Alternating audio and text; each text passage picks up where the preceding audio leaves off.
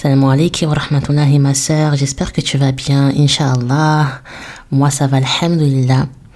Donc là on est dans la deuxième partie euh, de l'épisode sur la quête du risque.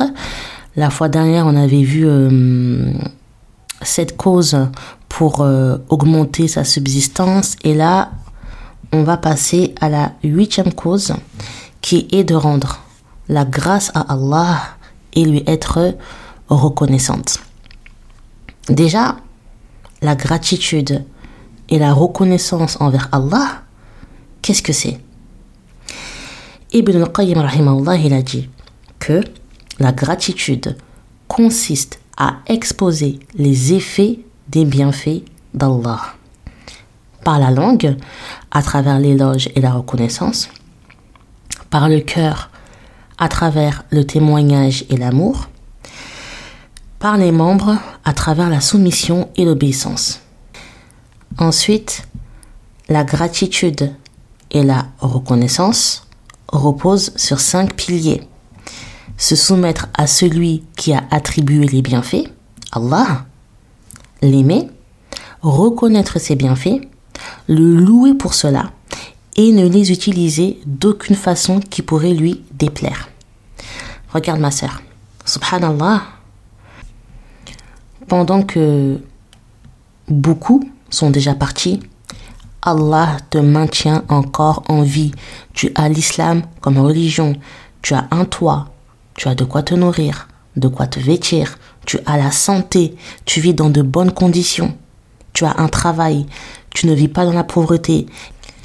Et euh, quand je te parle de pauvreté, je te parle vraiment, ma sœur, de vivre dans la misère. Allah t'a octroyé et t'octroie un nombre de bienfaits que tu ne peux même pas euh, calculer, tant ils sont nombreux. Et tu dois l'en remercier tous les jours en lui rendant la louange, alhamd, que tu exprimes à travers ta langue, tout simplement en disant Alhamdulillah, louange à Allah, tu le loues pour tout et dans toutes circonstances. Même quand tu es dans la difficulté et lorsque tu es éprouvé, tu dis Alhamdulillah, Alhamdulillah, Alhamdulillah, parce que malgré ce que tu vis, il y a pire et tu le sais. On va juste prendre l'exemple de ce qui se passe euh, actuellement en Palestine. Subhanallah ils risquent de se faire euh, exploser, déchiqueter par des bombes à tout moment. Ils sont dans le chaos le plus total. L'accès à l'eau et à la nourriture leur est devenu euh, difficile. Ils n'ont pas d'électricité. Les hôpitaux sont bondés. Il y a des cadavres partout autour d'eux. On est très loin de tout ça, nous, subhanallah. On, en est à des années-lumière. On imagine seulement ce qu'ils vivent sans le vivre. Raison pour laquelle il faut relativiser et prendre du recul. D'ailleurs, eux, subhanallah, malgré les horreurs qu'ils subissent et dont ils sont témoins au quotidien, ils rendent toujours la louange à Allah. Tu les vois toujours là, en train de dire Alhamdulillah, tout le temps, tout le temps, tout le temps, ma sœur. En revanche, nous, quand on est juste un peu éprouvé, souvent euh, on faiblit, alors que justement, on doit remercier Allah encore plus ardemment de nous avoir préservés de la catastrophe que certains vivent. On doit remercier Allah pour tous les bienfaits qu'il nous accorde. Certes, tu es éprouvé à ton échelle, mais il ne faut pas oublier euh, tout ce dont tu, jouis au quotidien et dont beaucoup n'ont pas accès. Alhamdulillah, tu as encore tes parents en vie, ce qui n'est pas donné à tout le monde. Alhamdulillah, tu as encore tous, tes sens, toutes tes facultés, ce qui n'est pas donné à tout le monde. Il y en a qui sont sourds, d'autres qui sont muets, d'autres qui ont perdu la vue. Alhamdulillah, ma soeur, tu as des enfants. Combien de couples n'arrivent pas euh, à concevoir et pendant des années? Subhanallah, tu vois, il y a plein de petites choses comme ça euh, qui nous semblent normales et banales et pour lesquelles on a été facilité, mais qui vont relever du défi pour d'autres. Et ça, on n'en a pas forcément conscience. Rendre la louange à ton Seigneur, c'est une forme de reconnaissance et de gratitude. Dans le verset 7 de la sourate euh, Ibrahim, Allah il dit Et lorsque votre Seigneur proclama Si vous êtes reconnaissant, très certainement j'augmenterai mes bienfaits pour vous, mais si vous êtes ingrat, mon châtiment sera terrible. Si tu es reconnaissante des bienfaits d'Allah à ton égard, il te les augmentera très certainement, il augmentera ta subsistance. En revanche, ma sœur, si tu fais preuve d'ingratitude, attends-toi à un châtiment de sa part.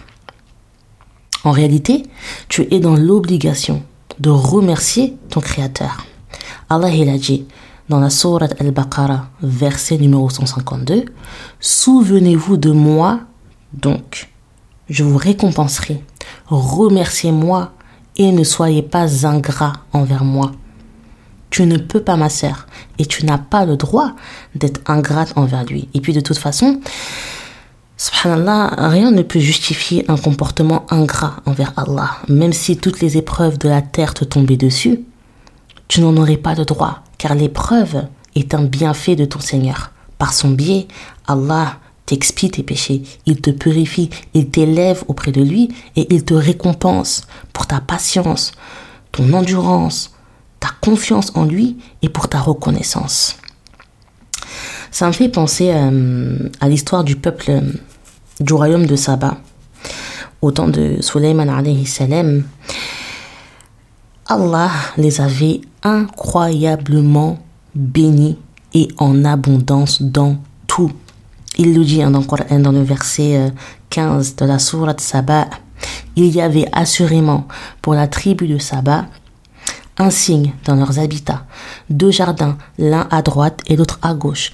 Mangez de ce que votre Seigneur vous a attribué et soyez lui reconnaissant, une bonne contrée et un Seigneur pardonneur. Il ne manquait de rien. Allah les avait protégés et préservés de la pauvreté, de la famine, euh, des maladies, de l'insécurité et de bien des choses l'environnement dans lequel ils vivaient était sain.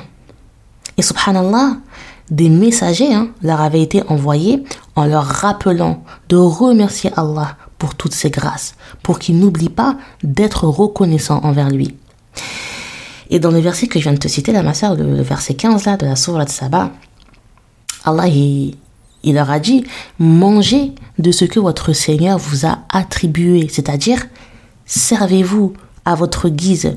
Profitez de mes bénédictions, disposez-en comme vous le souhaitez, jouissez-en. Et dans la suite du verset, Allah dit Et soyez lui reconnaissant une bonne contrée et un Seigneur pardonneur. Si vous m'êtes reconnaissant, en plus de tout ce que je vous ai donné, vous obtiendrez davantage de terre et surtout, vous aurez mon pardon. La seule chose qui leur était demandée, c'était de remercier leur Seigneur. Mais, au fil du temps, ils se sont éloignés de l'adoration d'Allah seuls pour adorer le soleil. Ils ont échangé le tawhid contre le shirk, le pire et le plus grand des péchés. Ils ont trahi Allah qui leur avait pourtant tout donné en faisant d'eux des privilégiés.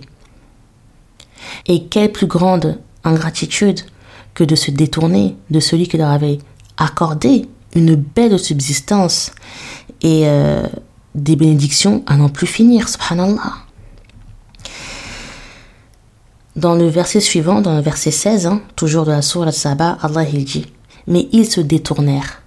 Nous déchaînâmes contre eux l'inondation du barrage et leur changeâmes leurs deux jardins en deux jardins aux fruits amers tamari et quelques jujubiers. En conséquence, Allah leur a tout enlevé, il leur a tout retiré. Et c'était mérité, ma sœur. Pourquoi leur aurait-il permis de continuer de jouir de ces grâces et ces bienfaits alors qu'ils s'étaient mis à adorer autre que lui. Ainsi les rétribuâmes-nous pour leur mécréance. Saurions-nous sanctionner un autre que le mécréant Surat Saba, verset 17. Subhanallah. Et ensuite, ma sœur, dans le verset 19, encore euh, de la Surat Saba, Allah il a dit euh, à leur sujet Et ils se firent du tort à eux-mêmes. Nous fîmes d'eux, donc, des sujets de légende et les désintégrâmes totalement. Il y a en cela des avertissements pour tout grand, endurant et grand reconnaissant. Ils ont été euh, désintégrés. Le royaume de Saba a été anéanti. Ce qui autrefois était une civilisation euh, bénie, euh, unie et sous la protection d'Allah n'était plus. La seule chose qui nous en reste, c'est leur histoire, le récit de leur histoire qu'Allah nous relate dans son livre et dont on doit tirer des leçons. Tu souhaites qu'Allah augmente ta subsistance?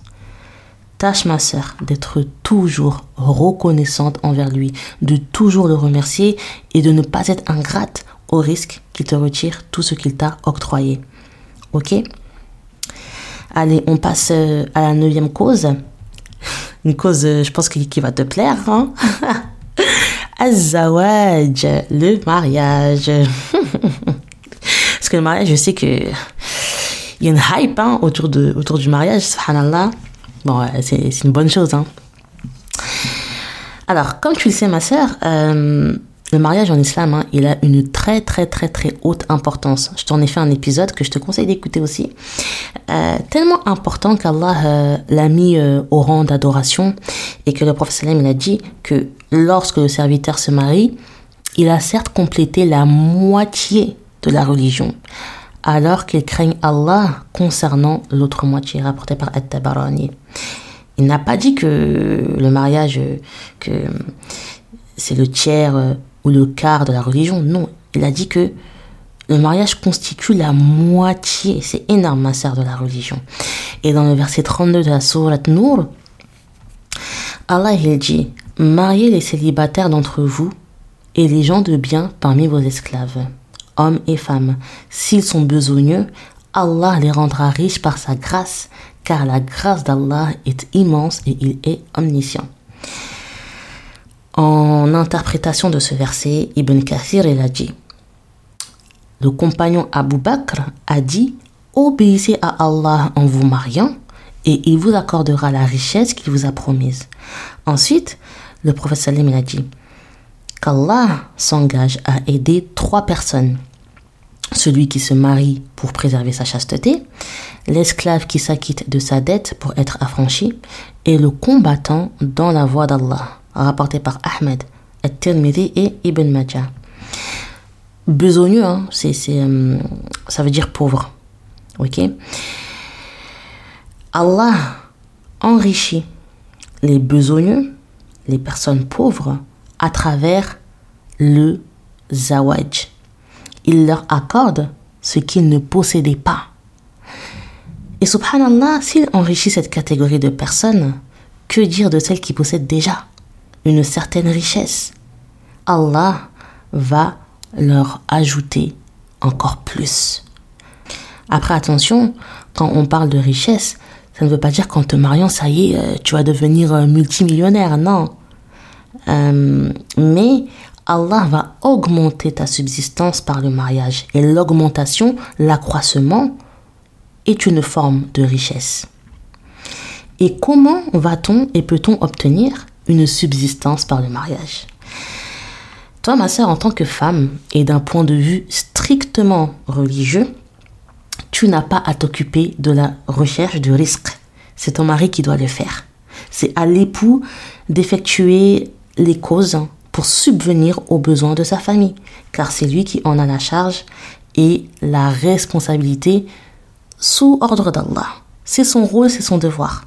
Bien sûr, rien ne t'empêche hein, de travailler euh, et d'avoir un salaire tant que ce que tu fais n'est pas illicite et n'implique pas que tu doives euh, faire des concessions euh, au niveau de ta religion et de ta pratique. Mais tu vois, cette subsistance-là, c'est à l'époux de la rechercher en premier lieu. Ensuite, au niveau du couple, subhanallah, Les enfants sont un risque. Les enfants sont une subsistance. Allah peut faire euh, découler d'eux un énorme, énorme, énorme, énorme risque. L'enfant pieux, l'enfant qui a mémorisé le Coran, l'enfant qui invoque en faveur de ses parents, l'enfant qui a un bon comportement envers eux, est-ce que ma soeur, tu, tu as idée de la récompense qu'il apporte à ses parents auprès d'Allah? Subhanallah. Il peut même, euh, subhanallah, apporter une subsistance matérielle. Un enfant qui, alhamdulillah, a un bon métier avec un bon salaire peut aider financièrement ses parents. Euh, il peut même leur apporter euh, une certaine aisance financière sans que ça ne diminue en rien sa richesse. Et subhanallah, ça rejoint un peu le point sur la, la, bonté envers les parents, mais dans, dans le sens inverse. C'est-à-dire que les parents apportent à l'enfant et les enfants leur apportent également à leur tour en grandissant, en tout cas euh, en principe. Mais le meilleur risque, la meilleure subsistance qu'un enfant peut apporter à son parent, c'est celle qui, qui leur servira auprès d'Allah dans l'au-delà. Subhanallah, ma sœur, c'est une subsistance qu'on doit tous convoiter, qu'on doit tous rechercher à tout prix. Le roi Salem, il a dit Celui qui lit le Coran, l'apprend et le met en pratique, ses parents seront vêtus le jour de la résurrection d'une couronne de lumière. Sa lumière sera comparable à celle du soleil, et ils seront vêtus d'habits qui valent plus que la vie d'ici-bas. Ils vont dire Qu'est-ce qui nous vaut d'être habillés comme cela? Il leur sera répondu Parce que votre enfant a pris du Coran rapporté par Al-Hakim, authentifié par Shir Al-Albani. Et quelle meilleure subsistance que celle-ci, ma sœur, subhanallah. Sachant que euh, l'enfant passe par le mariage. Hein. En islam, on se marie et on fait des enfants. Vraiment, ma sœur, là, qu'Allah nous l'accorde, qu'Allah nous l'accorde. Amin, amin, amin. Dixième cause, abandonner la désobéissance envers Allah et faire preuve de rectitude une des causes vraiment les plus importantes et par laquelle on est toutes concernées. La désobéissance que tu as envers ton Seigneur est un frein pour que te parvienne ta subsistance. Tant que tu ne te réformes pas, tant que tu ne te rectifies pas, tu ne pourras pas en bénéficier. C'est-à-dire qu'Allah la retiendra. Dans le verset 96 de la sourate Al-A'raf, ton Seigneur te dit si les habitants des cités avaient cru et avaient été pieux, nous leur aurions certainement accordé des bénédictions du ciel et de la terre, mais ils ont démenti et nous les avons donc saisis pour ce qu'ils avaient acquis. S'ils avaient cru, s'ils avaient été pieux, sans aucun doute, Allah leur aurait accordé des bénédictions du ciel et de la terre, des bénédictions, subhanallah, en masse, mais ils n'ont pas cru et ont désobéi à Allah en refusant de se soumettre et de croire en lui. Alors, il les a punis euh, en les privant de sa subsistance et en les châtiant sévèrement. Subhanallah, en croyant en, lui et en lui obéissant, il n'aurait pas subi sa colère ni son châtiment. Il en est de même pour toi, ma sœur. Certes, tu crois en Allah, mais tu lui désobéis en commettant des péchés, et tes péchés sont une entrave pour que te parvienne ta subsistance. C'est comme si euh, elle voulait t'atteindre, mais qu'elle était euh, gênée, qu'elle était bloquée euh, par des obstacles qui sont tes mauvaises actions. Et dans le verset 16 de la sourate Al-Jinn, Allah dit Et s'ils se maintenaient dans la bonne direction, nous les aurions abreuvés, certes, d'une eau abondante. Dans ce verset, Allah te parle de maintien. Si tu te maintiens, si tu fais preuve de constance et de rigueur dans le chemin d'Allah, en plus de t'accorder ton risque, il te l'élargira en récompense des efforts effectués. Mais là, en fait, ma soeur, je suis en train de, de capter un truc, de remarquer euh, quelque chose. Souvent, Allah, quand il parle de subsistance, il fait référence à l'eau. Et je suis en train de me dire que Ce n'est pas anodin. On sait, on, sait tous que l'eau, subhanallah, c'est la base de quasiment tout. On est créé d'argile. Et l'argile, en vérité, c'est un mélange d'eau et de terre. Sans eau, il n'y a pas de vie. Parce que c'est à partir d'elle qu'Allah euh, fait pousser les plantes, la végétation, et qu'ensuite on se nourrit. D'ailleurs, on le voit, hein, quand Allah euh, il retient la pluie, la terre est frappée de, de, de sécheresse et subhanallah, ça a des conséquences catastrophiques. Le corps humain a besoin d'eau. On doit s'hydrater, sinon on meurt au bout de, quelques jours. On peut survivre sans manger tant qu'on s'hydrate, mais dans le sens inverse, subhanallah, on ne tient pas. Et même euh, pour nous ressusciter, euh, pour nous faire sortir de terre, Allah il fera, il fera tomber hein, une pluie à partir de laquelle on sera reconstitué. Allahu Akbar. Subhanallah, c'est incroyable, c'est incroyable. Subhanallah. Onzième cause, partir à la recherche de sa subsistance tôt le matin.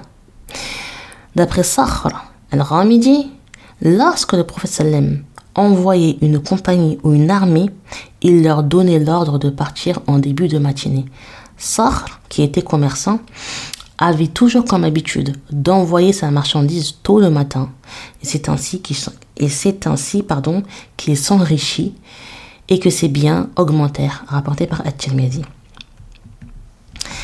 La raison pour laquelle, ma sœur, tu dois chercher ta subsistance tôt le matin, c'est que ce moment de la journée, il est béni. Il y a une baraka, il y a une bénédiction dans la matinée que tu ne peux retrouver à un autre moment de la journée. D'ailleurs, euh, il y a une célèbre phrase, hein, un dicton qui dit que le monde appartient à ceux qui se lèvent tôt. Bien sûr, hein, on sait que le monde est à Allah, que le monde appartient à Allah, mais c'est connu, même chez les non-musulmans, que les gens qui se lèvent tôt, notamment à la recherche de leur subsistance, ils ont tout compris. Et le prophète il a dit, Seigneur, bénit ma communauté, son activité ou ses sorties matinales, rapporté par At-Tabarani et Abu Ya'la. En réalité, ce hadith, c'est une invocation que le prophète a faite en faveur de ceux qui vont chercher leur risque tôt le matin. Il a demandé à Allah de bénir ces personnes-là. Et le combo gagnant, hein, le combo gagnant, ma sœur, c'est d'accomplir Salat al-Fajr, de faire tes invocations du matin et euh, de partir rechercher ta subsistance. Là, tu peux être sûr, Inch'Allah, que ta journée ne, pourra que euh, bien démarrer et qu'Allah euh, t'accordera ta, part de, subsistance. Mais si tu es là à dormir, et à te lever à des heures tardives, forcément les choses seront plus compliquées, étant donné que tu auras laissé passer toute la baraka qu'il y a dans les premières heures de la journée. Il faut s'efforcer de se lever tôt. Et euh, je sais pas si tu as remarqué, mais lorsque tu le fais, tu as le temps de faire tellement de choses, subhanallah ma.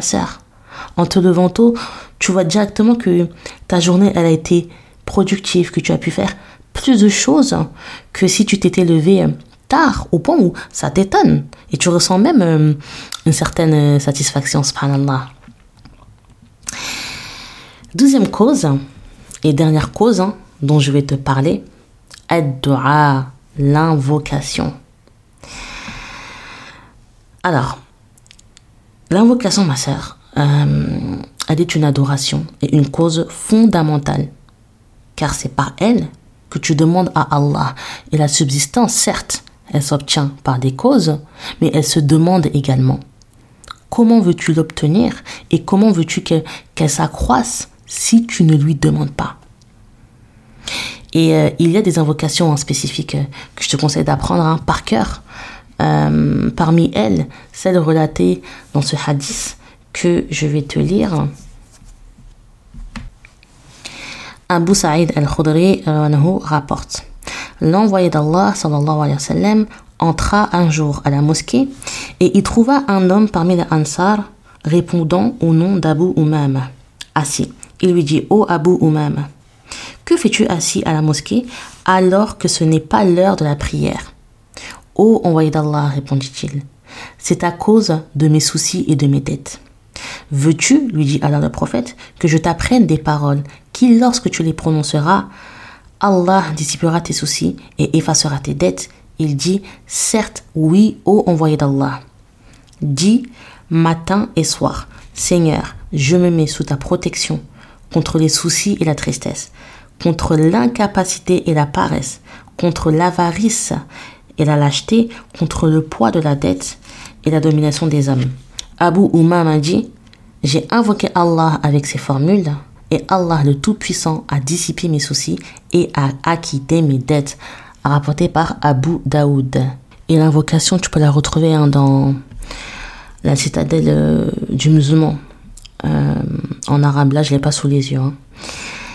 Bien entendu, hein, ma sœur, euh, il y a de nombreuses autres causes qui peuvent te permettre d'augmenter ton risque, comme la pratique d'œuvres pieuses et vertueuses, prier sur le prophète sallam, la hijra, faire suivre un pèlerinage d'une umrah ou vice versa, et d'autres. Mais voilà, je je peux, peux pas tout te détailler, ce serait beaucoup, beaucoup, beaucoup trop long. Mais alhamdulillah, euh, je t'ai parlé quand même euh, d'une bonne partie euh, d'entre elles. Dans l'épisode précédent, je t'ai expliqué que al-rizq est déterminé par Allah depuis la nuit des temps à chacune de ses créatures. Ensuite, je t'ai parlé des moyens de l'augmenter. Et maintenant, il faut que tu saches qu'il y a également des causes qui t'empêche de bénéficier de ta subsistance. Allah peut t'en priver et la retarder ponctuellement. Subhanallah, tu peux même euh, continuer de l'obtenir, mais n'en tirer aucun profit, ni aucune baraka, ni aucune bénédiction, et ne pas réussir à la faire euh, fructifier. Finalement, c'est comme si euh, tu en étais privé. Hein. Mais qu'est-ce qui peut engendrer cela, ma sœur? Quand et si ça t'arrive, Pose-toi la question de savoir ce qui a pu causer cela et comment y remédier. C'est très simple.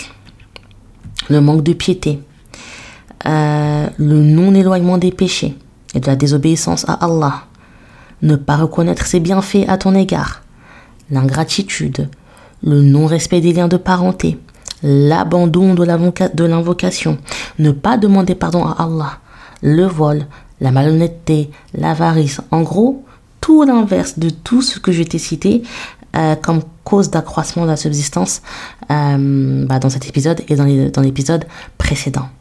Ça va de soi. Le bien attire le bien. Le mal attire le mal. Et il y a une dernière chose dont je voulais te parler. C'est la notion de istidraj très très très important ma sœur. Euh, je ne sais pas si tu en as déjà entendu parler, mais euh, généralement très peu de personnes savent euh, ce que c'est. Il y a des gens, et tu en connais forcément, qui sont loin d'Allah. Très loin d'Allah, très loin de la religion de manière générale, qui commettent péché sur péché, ouvertement, hein, qui vivent dans la dépravation, la débauche, qui sont euh, complètement égarés, qui, subhanallah, n'effectuent aucune cause pour accroître leur subsistance, bien au contraire, hein, et qui pourtant obtiennent faveur sur faveur et sont couverts euh, de bienfaits euh, matériels. Et toi, tu es là, tu vois, tu es témoin du mal que, que commettent ces personnes et tu te demandes comment se fait-il qu'Allah leur donne autant? Ça te paraît même euh, injuste parce que tu t'efforces d'accomplir tout ce que le prophète sallam t'a conseillé de faire pour augmenter ton risque, mais tu vois que ça tarde à arriver alors que chez l'autre qui désobéit constamment à Allah, les grâces lui viennent en abondance. Mais ce que tu ne sais peut-être pas, ma sœur, c'est qu'en vérité, cette personne-là est en train de subir une punition d'Allah. Quoi de pire, quoi de plus grave, quoi de plus catastrophique que d'être privé du plus important, l'adoration d'Allah? Qu'y a-t-il de pire que d'être privé du but de ton existence sur Terre? Absolument rien. Où est l'intérêt pour une personne de jouir de tous les bienfaits de la Terre sans connaître la plus grande jouissance et le plus grand des bienfaits qui est d'adorer le Seigneur des mondes? Parce que quand Allah te donne beaucoup, et quand tu sais que ça vient de lui, ça te permet de ne pas l'oublier, de le remercier, de lui être reconnaissante et obéissante. Mais quelqu'un qui n'a pas conscience ni connaissance de cela continuera de s'enfoncer encore et toujours plus dans la désobéissance à Allah en pensant que ses bienfaits émanent de sa personne alors que ce n'est pas du tout le cas. C'est ce que Shaitan lui fait croire pour l'inciter, pour la pousser à continuer dans cette voie et l'égarer encore plus profondément. Le prophète Salem, il en parle hein, dans un hadith que j'ai trouvé sur la page Instagram euh, Happy Muslim Family. Euh, d'ailleurs, c'est elle-même hein, qui a traduit le, hadith de l'arabe. Suis la page, hein, parce que franchement, la page, elle est grave intéressante, je trouve, euh, de, de la sœur. Enfin, je crois que c'est une sœur. Il y a plein de, de publications très très très intéressante. Le prophète sallallahu alayhi wa sallam a dit Si tu vois qu'Allah accorde aux pécheurs ce qu'ils aiment de la vie d'ici-bas, sache que c'est de l'istidraj. Puis il a récité Et lorsqu'ils eurent oublié ce qui leur avait été rappelé, nous ouvrîmes toutes grandes devant eux les portes de la jouissance, et c'est au moment où ils exultaient de joie devant tant de richesses qu'ils avaient reçues que nous les saisîmes soudain et les jetâmes dans la consternation et le désespoir. Surat al-An'am, verset 44, hadith rapporté par Ahmed. Et puis, de toute façon, ma sœur, garde en tête que la subsistance matérielle hein, qu'on recherche hein, pour nous préserver de la, pauvreté, de la misère, euh, de la faim et tout ce qui s'ensuit, c'est celle dont on profite et on bénéficie ici-bas uniquement. Le prophète sallallahu alayhi wa sallam a dit il y a trois choses qui suivent le mort, deux reviennent et une seule reste sa famille, son argent et ses actes. Et sa famille et son argent reviennent tandis que ses actes restent, rapporté par Al-Bukhari et Muslim. La seule subsistance qui te sauvera dans l'au-delà sera celle qui découlera de tes actes commis ici-bas. Retiens bien ça, ma soeur, ok Sur ce, je te remercie de ton écoute.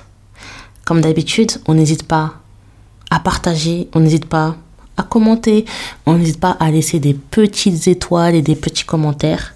Ok, ma soeur وبارك الله فيك وسبحانك اللهم بحمدك نشهد أن لا إله إلا أنت نستغفرك ونتوب إليك والسلام عليك ورحمة الله وبركاته